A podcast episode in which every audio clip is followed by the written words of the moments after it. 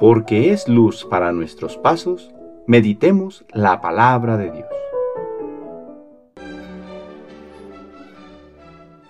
Del Santo Evangelio según San Lucas capítulo 12 versículos del 49 al 53. En aquel tiempo Jesús dijo a sus discípulos, He venido a traer fuego a la tierra, y cuánto desearía que ya estuviera ardiendo. Tengo que recibir un bautismo, y cómo me angustio mientras llega. ¿Piensan acaso que he venido a traer paz a la tierra? De ningún modo, no he venido a traer paz, sino la división. De aquí en adelante, de cinco que hay en una familia, estarán divididos tres contra dos y dos contra tres.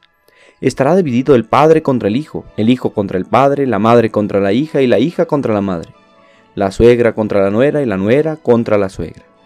Palabra del Señor.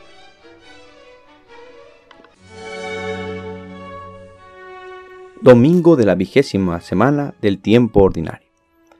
La palabra de Dios de estos domingos nos ha conducido a poner nuestro corazón en las cosas que han de durar para siempre, recordándonos que donde está nuestro tesoro, ahí está nuestro corazón.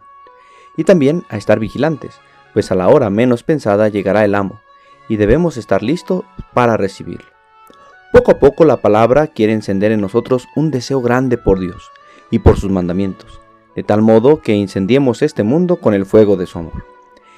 Este domingo reflexionaremos a la luz de tres palabras, fuego, división y decisión. Una primera palabra es fuego. El fuego está hecho para iluminar, para comunicarse por doquier. Basta que veamos cómo se prepara un cañaveral para cortar la caña. Se prende una de las orillas del terreno y éste, impulsado por la fuerza del viento, corre hasta consumirlo todo. Dice Jesús que ha venido a traer fuego a la tierra. Y es que precisamente la fe que nos ha sido comunicada por el bautismo es fuego que está llamado a propagarse por todas partes hasta consumirlo todo. Qué emocionante es cuando conocemos a una persona llena de este fuego del amor de Dios, los alcances y el impulso que le da a su fe para hacer grandes cosas en su vida, vencer el pecado y correr con esa libertad de las que nos ha hablado la carta a los hebreos, con su meta puesta en Dios, porque nuestra fe no es un mero distintivo de cada domingo, o algo que adorna nuestra vida simplemente, sino que es una fuerza que impulsa nuestro actuar como criterio de vida y nos lleva a transformar nuestra existencia. La segunda palabra es división. Jesús ha dicho que no ha venido a traer la paz, sino la división, no solo con los de fuera, sino en la misma familia. Ejemplos de esto los ha habido desde siempre, incluso con los familiares de Jesús, pues el mismo Evangelio nos dice que en una ocasión fueron por él, pues le habían dicho que estaba fuera de sí. Algunas personas de su misma familia no lo comprendían. Los católicos de todos los tiempos han vivido esto. En muchas ocasiones, el que un miembro de familia comience a vivir su fe más activamente, a ir a misa, les es incómodo a otros y se opone.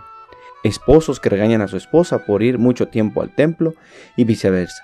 Amigos que se burlan de otros porque están en un grupo juvenil o en algún apostolado gobiernos que quieren callar a los profetas actuales porque no les gusta ser evidenciados en sus fechorías. Pero ante todo esto, Jesús nos pide valentía, y Él mismo nos da su gracia para mantenernos firmes en la verdad. Por último, otra palabra, decisión. El reino de los cielos es de los esforzados, de los valientes, de quienes se mantienen en la lucha a pesar de todo. Ejemplos de valentía y decisión tenemos muchos, y de todas las edades. Por ejemplo, Santo Domingo Sabio, que cuando veía que sus compañeros estaban viendo una revista indecente o algo que les hiciera mal a su fe, lo tomaba y lo rompía. O San José Sánchez del Río, que al ver que el templo fue convertido en un corral de animales, sacrificó a los gallos del general.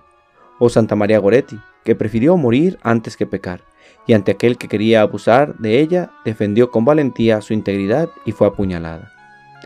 Y estos son solo tres ejemplos de valentía de quienes apenas siendo unos adolescentes se decidieron por Dios y por su fe.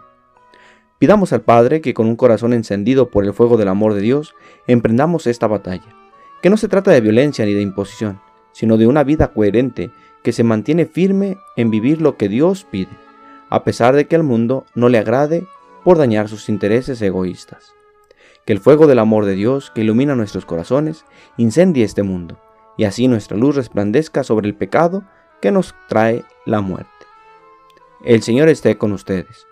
La bendición de Dios Todopoderoso, Padre, Hijo y Espíritu Santo, descienda sobre ustedes y les acompañe siempre. Que tengan feliz domingo.